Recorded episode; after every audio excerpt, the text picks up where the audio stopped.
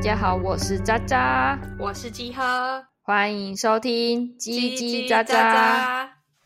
那我们今天要聊什么？呃，我们昨上次是来聊到有什么东西是你以前觉得没什么用，后来学了觉得有用。那我们今天就是也承续这个话题，但是我们上次是比较偏学科类嘛。那有没有比如说什么兴趣类或什么之类的？有没有什么是你可能在成长过程中，爸爸妈妈会限制你说我不要看那么多风花雪，或不要花这么多时间在一些额外的事情上面？但是你后来觉得它有其意义。不务正业，没错。虽然就是看起来不务正业，但它其实很 有意义。他是在无意间帮助了我们。们没错，是他们不懂。因为我自己是很喜欢，可能在国高中的时候看一些小说，然后当然可能也有写一些小说。那我自己是觉得看一些剧或看一些小说或看一些漫画，它当然有它热血什么的地方，可是可能它其实在你的人生中，你可能会带给你一些额外的一些提示或反思，或者是你可能会觉得哦，因为我用比较有深度的方式。做了这个兴趣，所以它其实有带给我人生一些厚度。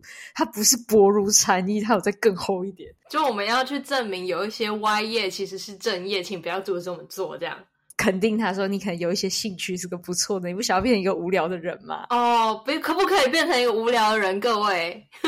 如果你只务正业的话，你就是一个无聊的人，乱贴标签。某种程度上，我也不能说这句话是错的。就是如果你的生活只有公民、历史、地理，你应该是个蛮无聊的人 啊！这不不不能这样讲，你可能跟世俗合不起来，你太清流了，你太清澈。他们可能讲述历史、讲述地理、讲述那些他们认为重要的事情，闪闪发光，你不会觉得这个人无聊，但是你没有办法跟他成为朋友。对对对对，就是我我可以理解他真的很棒，但是我觉得那不是我的菜，就是我平常聊天不会想聊这个。哦，理解。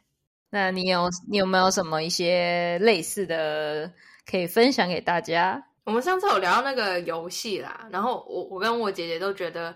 游戏它的价值被强烈的低估，就是当然游戏也有分很多种，有些游戏真的就是只是打爽的，比如说例如枪战或什么之类的那种真的，我，我可没有说，我可没有说，我觉得枪战它也是可以帮助你去。看你是什么样设计的游戏，如果你可以做眼睛训练，你可以看近看远。这样讲人家在唬烂，明明是我们认真的。就是有一些有一些枪战，它是需要策略的。比如说，你可以你可能可以听别人的脚步声啊，然后你可能可以呃安排说哪些人在哪边地方是容易常出没。这些策略都是就有点像是以前的人会学下棋，然后它其实就是。下棋的时候有很多种走法嘛，然后又有黑白两边，但是其实枪战它是一个更嗯、呃、更有更多因素你要考虑，可能不只是敌人在哪里，然后包含就是建筑物、气味，就是那些东西都是 风向，丞相起风了，现在东风，对风向，然后你用的枪，就是那些东西都。可以跟下棋做比拟，就是它都是一个策略游戏，就是你看你怎么去看，你当然可以说凭什么下棋可以，游戏就不行？对，哎，没有啦，就是我的意思说，当然有一些人他玩枪战就是只是想要玩爽的，但是如果你仔细去想，你其实可以把它想得更深，就是包含其实人生何尝不是一个游戏呢？奇奇怪怪的事情，就是就是我我之前有听过一个 podcast，然后他就是在讲说。呃，你玩游戏的时候会去看游戏规则，然后你你做什么事情的时候，你都会看怎么做。那你活你的人生的时候，怎么都不想想有什么底层逻辑可以去攻破？就是它让我更知道说，哎，很多东西其实它都是一场游戏。那你你可以用游戏的方式去看很多事情，那你做出来相对应的呃相对的行为或相对的想法，就可以比别人更。更多一步，或更有深度的去看很多很多东西，然后我觉得这种那种游戏思维是是很重要的。各位家长，请不要限制，开始在那边胡语，就是就我觉得，我觉得当然你要分游戏啊，就是游戏很多种，就是呃一个学科你可以放看它好的地方，你可以看坏的地方。但是我我跟我姐姐之前都有蛮多很多，就是。我们会一起玩游戏，然后我们一起看别人玩游戏，然后很多时候这些东西都教会我们很多人生的大道理。所以其实真正有心的人，三人行必有我师焉。真正有心的游戏者，他在什么样的地方都可以学到他的东西，这何尝不是一场 学习的旅程呢？我最近看很多，我最近看很多奇葩说，他们都会说：你难道在变的是游戏吗？你在变的是人生啊！你何尝这不是什么什么呢？这样好中二。对，你以为你在玩游戏吗？？No，是游戏在玩你。哎、欸，这个这个是一个哲学论应，我记得是哲学还是艺术的辩题，就是说，你如果不是你玩游戏，就是游戏玩你，还蛮有趣的。那我还没有很深的研究，但反正就是。我上次有跟我姐姐说，我印象最深刻的两个游戏，就是它带给我人生很大的就是启发。然后这这两个游戏都是出自于同一个人，他叫 David，他创造了两个游戏。然后一个游戏叫做 Stanley Parable，就是史丹利的预言。然后第二个游戏叫做 The Beginner's Guide，新手指南。我觉得那个游戏在玩我，就是那个史丹利的预言。那个史丹利的预言就是说，有一个工作社畜叫做史丹利，然后他的工作就是每天就坐在他的办公室里面。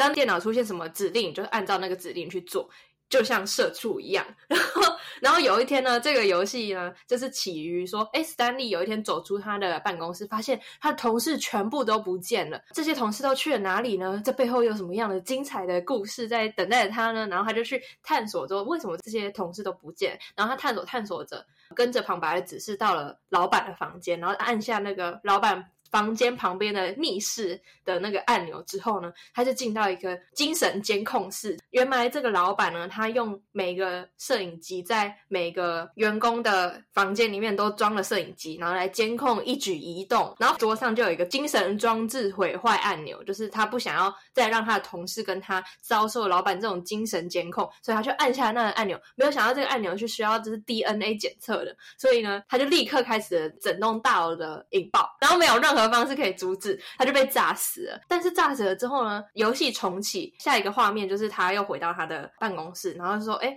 史丹利，他又要去寻找，就是为什么他的同事都不见这件事情。”然后他就发现了一件很奇怪的事情：他为什么要听旁白的话走到老板的房间？他可以自由探索啊。然后他发现这件事情了之后呢，他就开始自己去寻找，就是。呃，线索跟自己去探索这整个游戏的场域，总共好像有二十个结局。他发现不管怎么做，他都没有办法逃出办公室，他就一直在这个办公室里面一个人孤零零的活着。他所有的结局都没有办法让史丹利逃离这个这个地方，逃离老板的监控。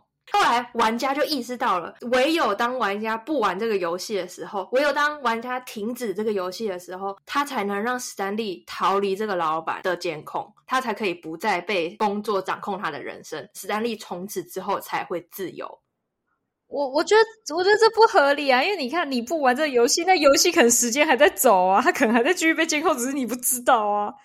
Who knows？反正那时候玩家就意识到这件事情，唯有停止才能救出史丹利。然后这个游戏很厉害的地方是，它会带除了就是你在玩的时候，它会去让你思考说，你现在在跟着这个旁白一举一动去跟这个游戏做互动嘛？游戏出现很多情节，让你觉得生气，让你觉得被摆一道，让你觉得被玩弄了。你是不是就像史丹利？你跟着游戏的指示按下 WASD，但是你因为这个东西感到愉快。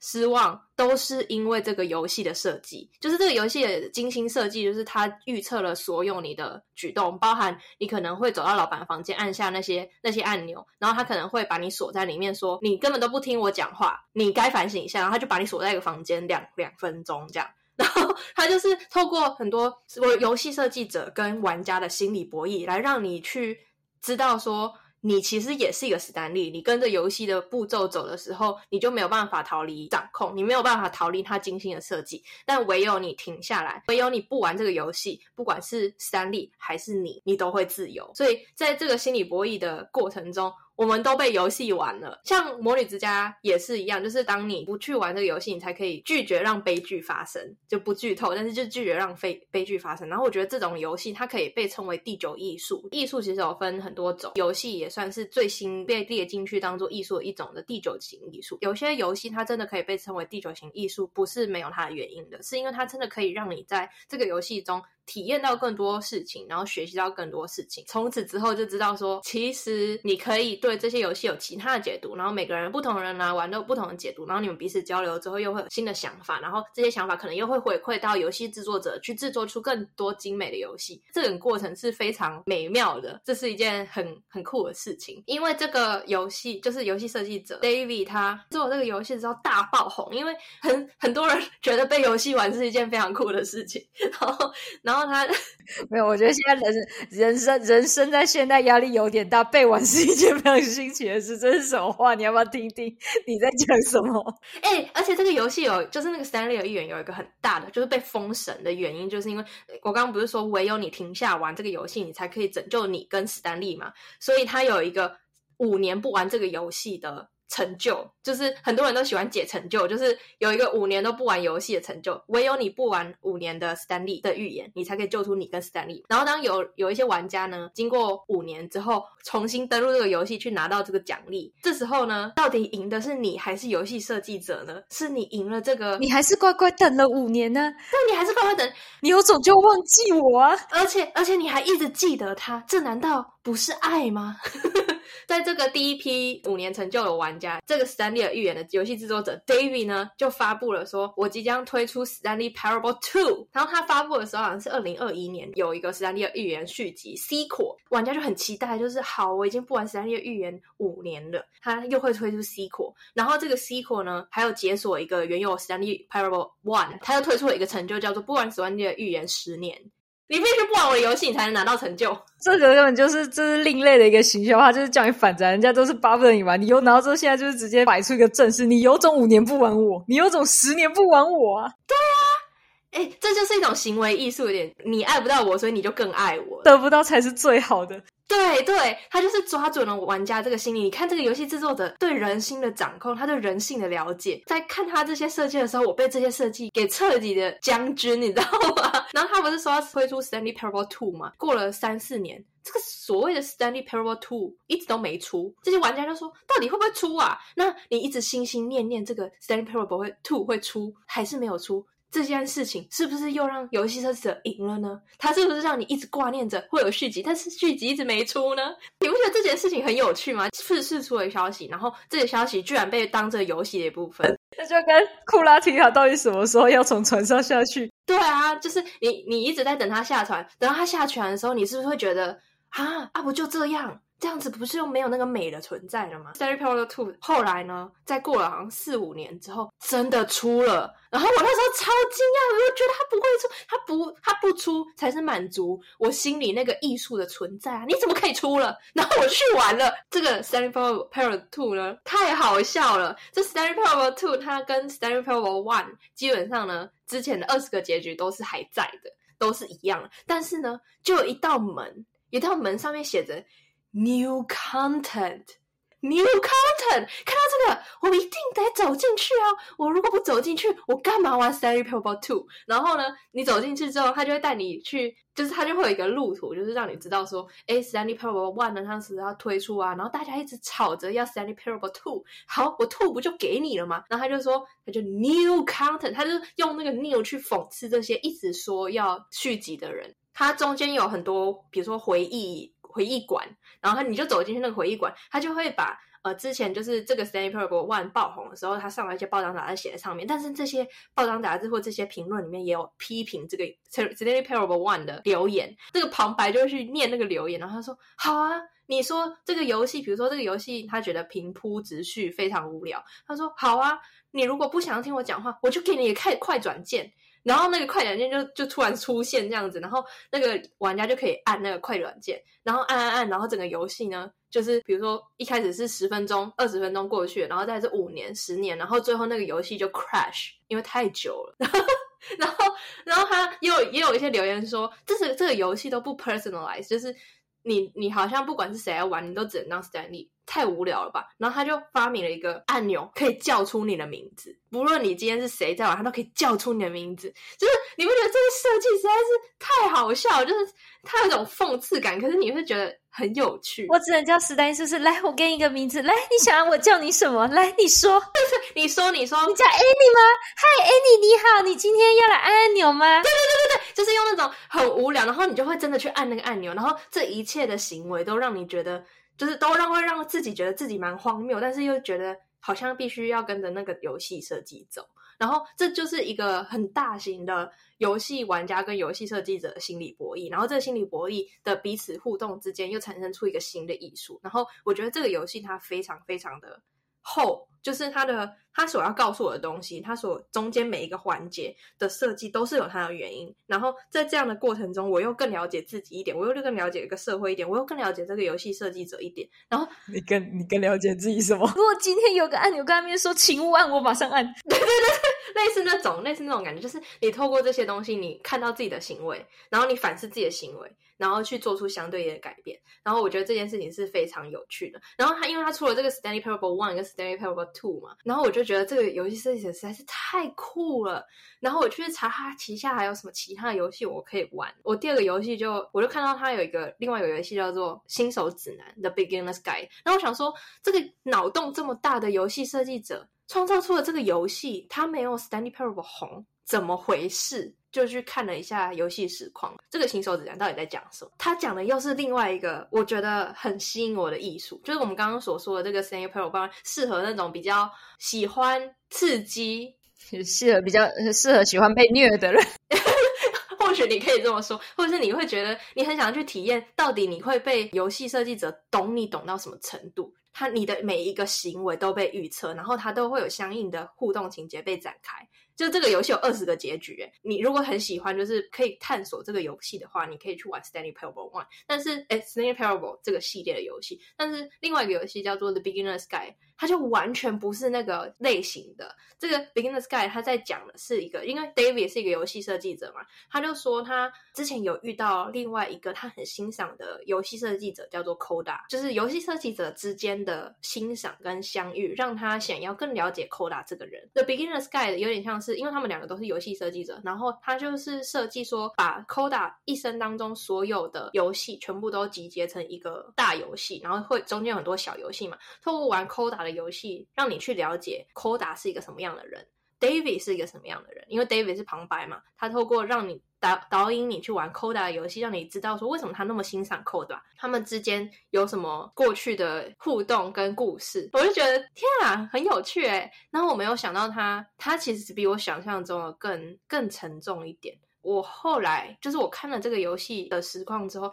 我来回来回看，我大概已经过了三年，我已经看了这个游戏实况不下十次，就是每一次搭飞机我都看，然后每一次呃心里觉得有什么东西有共共鸣的时候，我就会特别把一个片段拿出来看。我跟你讲，好的东西就是值得你一而再、再而三来看它。就是我觉得有一个很很好的一个比喻，就是你看哦，有一阵子不是《如懿传》跟那《延禧攻略》很红，就是宫斗剧。然后那时候就是延续那《甄嬛传》，可是呃那时候都说哦，《延禧攻略》比较爽，就是比较无脑，就觉得哦，就是女主出现什么东西都可以接。然后之后很多人都觉得《如懿传》很闷，就是看那个人一直被，就是那个人一直皇帝一直误会这个如懿怎么样怎么样怎么样。可是你到后面发现，最常被拿出来讨论的还是《如懿传》，因为他讲太。太多人生的一些难过难处，然后你可能才会去拒绝。可是反而后面很少人会去拿延禧出来讨论，因为它就是符合大家所喜欢的故事，它没有什么深度，就有点像爽片跟那个。艺术经典的那种感觉，就是经典会一直被拿来回味，但爽片就是你当下好爽啊，可是之后就没有了。呃，车撞一撞，车飞一飞，车炸一炸，哦，好棒，这特效很赞，然后就没有了。就是我会觉得我比较喜欢经典，我砸了几千台车，那个叫什么？玩命关头，玩命关头！我砸了几台车，我现在飞上去，我用了直升机下车海喽。对，我那时候看玩命关头，我真的觉得很傻眼，就是到底这是在干嘛？他说一直砸车，他在炫富啊，他在跟你说，你看，whatever whatever，我就觉得天哪，我真的还是不太适合爽片，我还是适合这种就是很多。很多人觉得很无聊这些东西，然后，然后我先讲完 beginner sky，他就是透过玩别人的游戏，然后去了解这个人嘛。然后他在探讨的事情其实是语言的限制，他在讲的是诠释者跟他所做出的作品之间哪一个东西才能代表这个人本身。有一个有一门学问叫做诠释学，然后他在探讨的时候，就是当作者创造出这个所谓文本，就是作者创造出文本，然后跟听者嘛，基本上所有的对话，所有的沟通都是由作。者文本跟听者来去形成的这个沟通的关系，有些时候这个文本呢会是语言，像我们现在就是用语言在沟通，然后有些时候这些文本呢是艺术，比如说是小说或者是电影或者是什么什么，然后听者会去看这些文本，去想说，诶，原本这个作者想要表达什么。然后这个诠释学有非常多的理论哦。有些人会觉得说，当作者创造出这个文本的时候，作者就死了。意思就是说，当作者创造出这个文本，我们之后就以这个文本来论，就是这他到底想要表达什么，我不能再回溯到。作者，但是有些人会觉得，我们创造出文本，我们一定要知道作者为什么在什么情境下创造出这个文本，我们才能更加理解这个文本。诠释学它有非常非常多的学历哦。然后简单来说呢，其实就是在探讨蓝色窗帘这件事情。有一个诗人写的蓝色窗帘，就说哦，他一定是非常非常忧郁。可搞不好这个诗人只是想要讲一个蓝色窗帘而已。但是由听者跟文本跟说话者这三个三者去形成的这个沟通内容呢，其实它是有很多限制。哦，我知道，就是比如说。今天下雨了哦，有的人就是哦，今天下雨了，好忧郁哦。然后另外一个就说哦，今天下雨了，我不用上班了。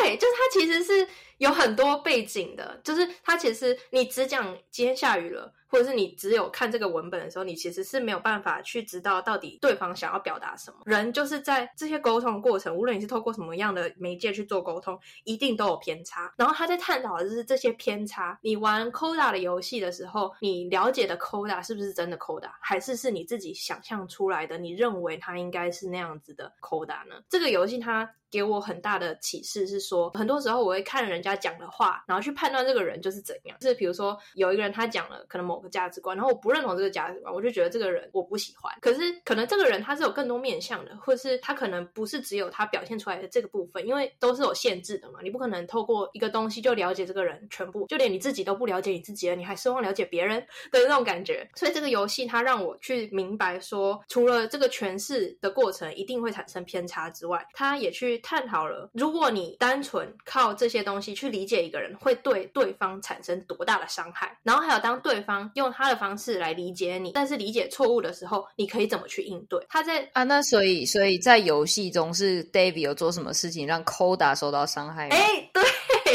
对哦，他的确是有让 Coda 受到伤害。刚刚不是有说 Coda 做了一系列的游戏嘛？这一系列游戏，它其实都有 David 的影子在里面。他创造出一个游戏，他会问 David 的意见嘛？然后他会可能改进到他下一次的游戏，或者是他可能不想听 David 的，所以他又会在他下一次游戏里面更放大他那些不想被改变的东西。在这一系列，我记得是二零零二年到二零一三年这个 Coda 系列的创作都有这个过程存在。这个过程呢，又让你去可能会投射到你自己心过去，你跟你的。朋友相处的时候可能会有误会，过去可能发生一些事情，你会投射到说啊，那时候是我错了。这个游戏实况我已经看了十次以上嘛，我一开始觉得 David 没有错，可是我后来看看看，我看到第五次的时候，我觉得 David 真是大烂人。那我看到第十次的时候，就是想说，其实不能怪对方。第十次的时候，就是两个都没有错，他们都是对的。那两个人都很辛苦，但是这就是一个悲剧，中间有一定有很多错误的决定嘛。但是回到回到这个游戏设计的本身，他说的这个东西，他说的这个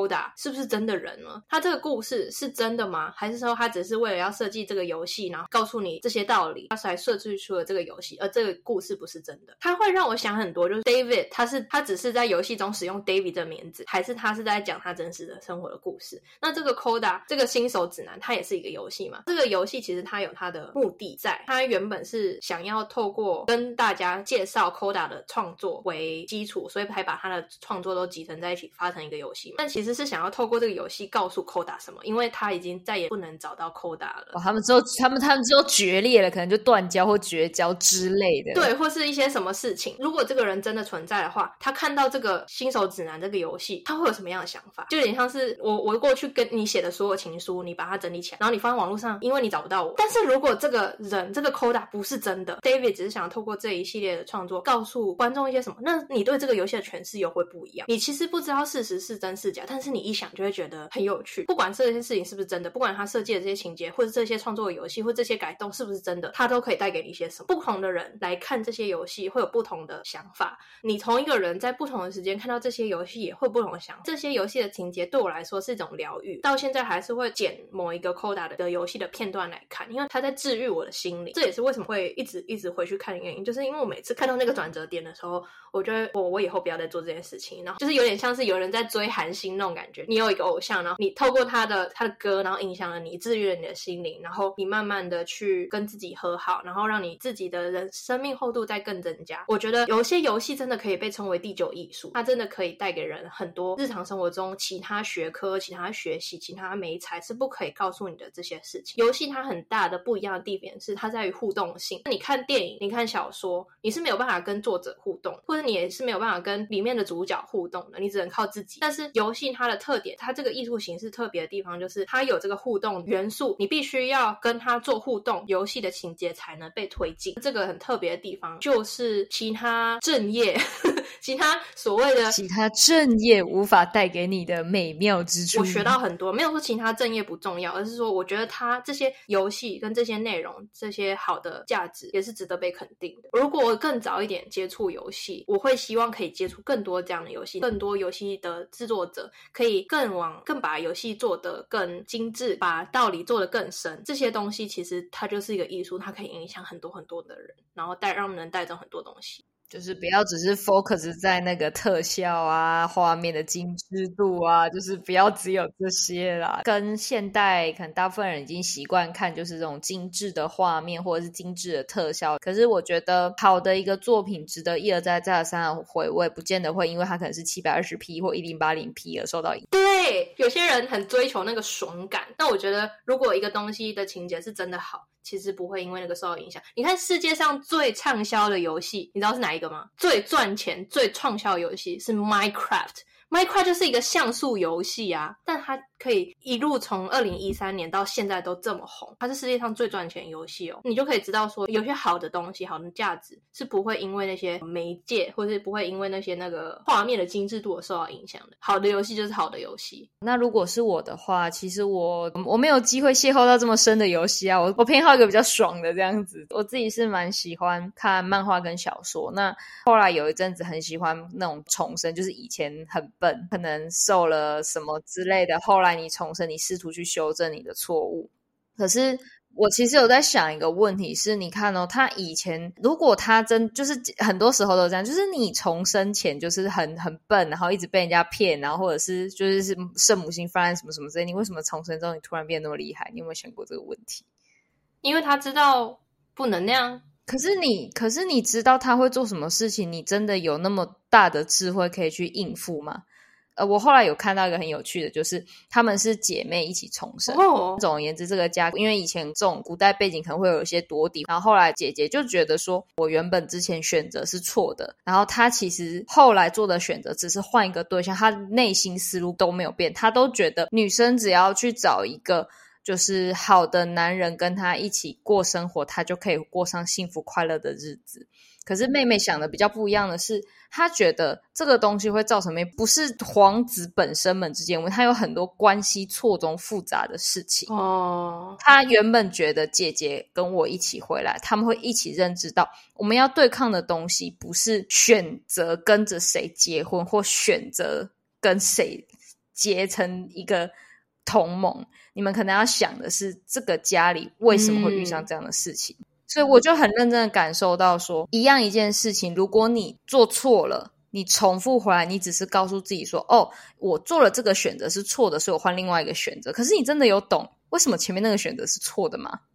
就你真的有没有搞懂到底错在哪里？对，就是像比如说姐姐会觉得说，哦，我原本嫁给的是三皇子，后来因为他怎么样怎么样怎么样失败了，然后后来太子赢了，那我就换一个人嫁。可是你你可能那是因为那个时候的一些很多的一些条件，最后太子赢了。可是你现在回到过去了，你确定太子还会赢吗？因为你做了跟以前不一样的选择啊，不一定啊。你有可能搞不好问题就是你啊！你跟谁结婚谁就输，也有可能。但是，但是我就觉得，就是很多时候，我就在小说中，我就看到，我们不要说男女这种事情，而是你看问题的深度。你知不知道你上一次是为什么而失败？嗯，你知不知道？那时候的症结是什么？如果你只是，比如说，像很多时候人生路上，有的时候会是这样嘛。比如说，你刚谈恋爱的时候，你可能觉得哦，我这个东西是错的啊，这个人都，然后突然你就说哦，这个人烂，这个人渣，都是对方的错啊。但是你一直被渣，是不是自己的问题？对，但是但是如果你一而再再而三一直选到这样的人，那其实是不是你的问题？嗯。可是他会一直觉得是。我选就是是是对方不好，对，或者是说哦，那是因为对方有什么什么什么，那我下次只要选择没有这些这些东西的，那他就是会一个好男人。或许他会觉得天上男人都是渣啊，对，或者是他可能会觉得说天上人都是渣，那我可能就是不要什么什么什么。可是他就从来没有去想过说，你不要这些条件，那你要的是什么？嗯，我觉得这个东西是很重要的，就是你如果今天。做了一个错的选择，你在跌倒的时候，很多人都说你可能要思考过爬起来，下一次不再犯。那如果你的不再犯，只是说好，那我做另外一个选择，那其实你是在做一样的事情，你并没有因为这次摔倒而而更新。就是你被一个石头绊倒一次，后来你被另外一个石头绊倒一次，他就会说，因为前面是三角形，后面是圆形，所以这是两件不一样的事。天啊，好有趣！但是回过头来讲，你都是被石头绊倒啊，那为什么不是你走路要小心一点？Oh. 就是有些时候错了，不是那个的本身，而是你你思考的方式、你思考的背景、你思考的格局跟思维就错了。所以你不管再换多少个选择，如果你还是一样的思维、一样的一样的方式去选择，一样还是错。所以在那个故事里面，后来因为是姐妹一起回来嘛，那妹妹就是到后面就是有比较深的去思考，因为她到后面就是说这种。会失败或者是会成功，它牵涉到很多的条件。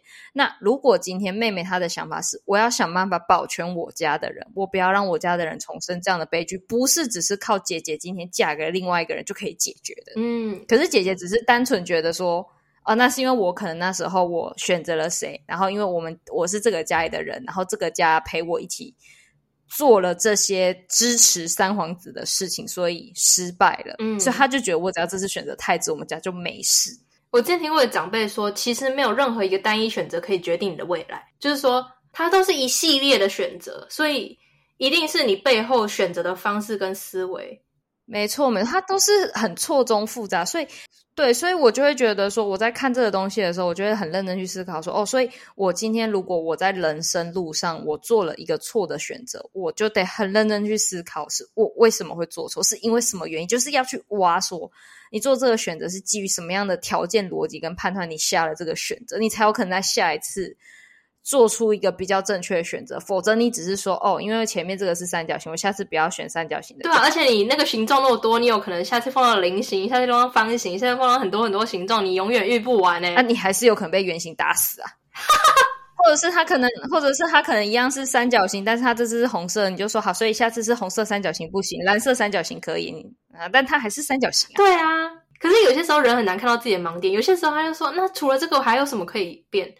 就是他不知道他有其他的选择啊，他不哎，他不知道还有其他方式。对，我觉得很多时候是他们只会觉得我只会用删去法，他们没有回过头来问自己你要什么，他只会跟你说我这个这个不要。嗯、可是这个这个不要以外，可能还有很多其他不好的东西，你不可能删完的，哦、你不可能用，你不可能用穷举法或者是删去法删到一个你喜欢的，你只能去反问自己说，那我要的是什么？哦。就有点像是数学证明不能用穷举的方式去证明，你一定要用一个更高的呃公式，是直接推翻那个东西。就像你今天，比如说我今天在职场上我做了这个选择，但是我可能受到某些人，或者是你可能之后可能人生在职场上或什么难免会遇到派系的这个问题，那你要怎么样试图在里面保全？那不是说你今天跟谁就可以解决，跟谁就可以解决，哎，有可能你跟谁都是错的啊。对啊。对啊，就是人生没有标准答案。呃，很多时候我有我看过一个漫画，就是看过一个漫画的一个片段，就是有个老奶奶跟一个年轻人说：“只要你很认真的生活在每一分每一秒，不为自己的选择后悔，那你一定有可能成为某个人故事里面的坏人。”哦，哎，你懂吗？你现在在你的故事里面，你做了些很认为你对的选择，一定有可能造成别人的不好，一定有人不认同你，一定有人不认同你，或者是也有可能你做这个决定，你认为你是在为对的事情做选择，可是。是你可能挡到了谁的利益，这都是有可能。可是你就会变成那个故事的坏人。可是你有错吗？你没有，至少你成为你自己故事的主角，而不是配角。对，所以他到时候后面老奶就跟这个年轻人说：无论如何，不管怎么样，你绝对不可能是一个不得罪任何人的人。对，你不可能讨好所有的人，你一定会成为某个人故事里面的坏人。那你到后面，你为什么要这么 care 人家觉得你好？太有智慧了吧！你只要对得起你自己就好。哦，我就觉得有的时候就是一些人生的这种漫画或什么这种片段，我就会觉得哦，有时候会 shock 我。他可能不需要很长，可是我就觉得那个老奶奶很有智慧。你只要认真生活，你如果今天就是为了你的职场或者是为了你的成绩，你很认真的在竞争奖学金，你就是得拼尽全力。可是有可能你今天拿到这个奖学金，就代表别人拿不到，但是别人可能也很需要这个奖学金。可是没有办法，因为资源就这么少。不是你死就是我活。因为如果今天我不拿下来，我自己也会有生计的问题等等的。但是你要说你有错吗？或者是你要说他有错吗？没有，你就是在为你的人生去做努力。所以他的意思就是不要这么担心自己变成一个不好的人。如果你没有后悔，就是你行得正，那即便别人说你什么，有的时候也许你不用这么在意，不用成为活在别人口中的那个人。因为你怎么努力，都有人会说你不好。太有智慧了，我觉得是这样子的逻辑，所以我就觉得这些游戏、这些漫画、这些小说，它也许不是那么的直接性，可以在就是可能考到分数什么这，可是它可以让人去思考，可能变得比较温暖，可能变得比较能够去理解跟同理。我觉得这个东西当然说，就是我觉得所有东西都是过犹不及啦，就是你不要完全沉溺在里面。对对对对对，这很重要，这很重要。中庸之道。中庸就是我觉得你事实所有的东西都可以去摸一点，他们一定有他们的好，也一定有他们的不好，但是。我觉得重点是他在你思考咀嚼过后留在你的脑袋的是什么？如果他能够让你在某个人生路上，你回想起这件事情，你就会觉得我因为这个东西，我可能做了不一样的选择。就好像你可能玩了那个新手指南，你就会知道说，我不希望成为像 David 一样的人，或者是我觉得我好像变成了 Coda 被人伤害。也许可以想想看，也许对方不是真的对你有恶意的，只是你们之间的沟通可能有一些偏差，或者是只是一些表达方式。也许你更能够同理别人。嗯，或者是你可以更能够去思考，或者是认真的，不再那么的 care 人家的想法。但是很难啦，但是没关系，我们一步一步慢慢来。本来人生就是有很多不一样的事情，我们才是来这里体会人生的嘛。突然变很玄学。有一个长辈曾经说，就是书是最有投资报酬率的学习方式，因为他可以用几个小时的时间读懂一个人他毕生的淬炼出来的精华跟知识点。但我觉得其实不只是书，包含游戏、包含剧、包含这些小说，它其实都是每一个角色的人生缩影。然后你透过投射这些书里面的角色跟自己，你也可以用一个短短的时间去体会到他做了这些选择，然后最后有什么样的结果。它其实也是一个最短投资报酬率的一个学习方式啊！只要你认真的去看待它，只要你用更认真的方式去对待每一个角色、每一个故事，这些东西其实跟书一样，它都可以带给你很好、很棒的价值跟一些人生的体会。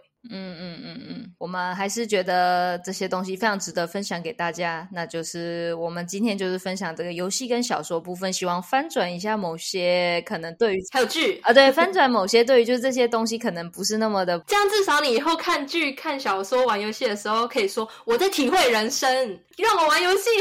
那我们希望能够吸收这个这个作者创造出来的游戏、这个剧或什么，我们能够好好的留下来属于我们好的部分。那希望对我们的人生也许会有个好的加分。那我想我们的今天介绍就差不多要到这边啦，大家拜拜，拜拜。